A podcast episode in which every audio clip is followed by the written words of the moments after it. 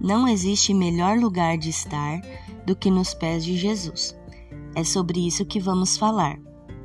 Em Lucas 10, 42, Jesus estava falando com Marta, pois ela estava de um lado para o outro, tentando dar conta de tudo que ela tinha para fazer, enquanto Maria estava aos seus pés.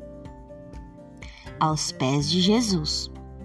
O que Jesus quis dizer, apoiando a escolha de Maria, é que não adianta correr para cima, para baixo, se não tirarmos um tempo para estarmos com Ele.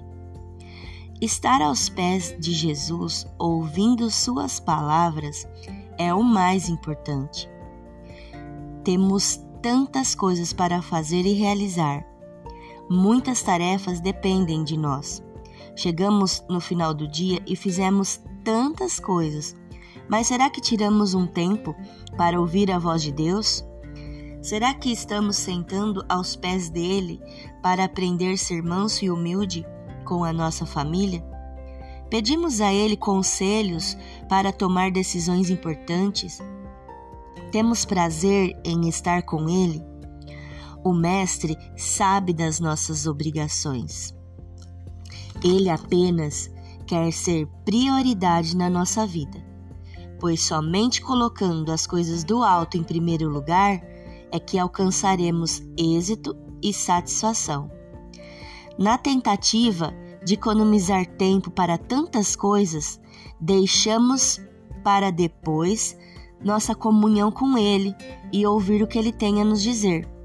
E a consequência disso é um coração ansioso e agitado. Somente a voz do Mestre tem a capacidade de acalmar a nossa mente para vencermos os desafios da vida. Tome tempo para ouvir as palavras que geram vida e vida em abundância.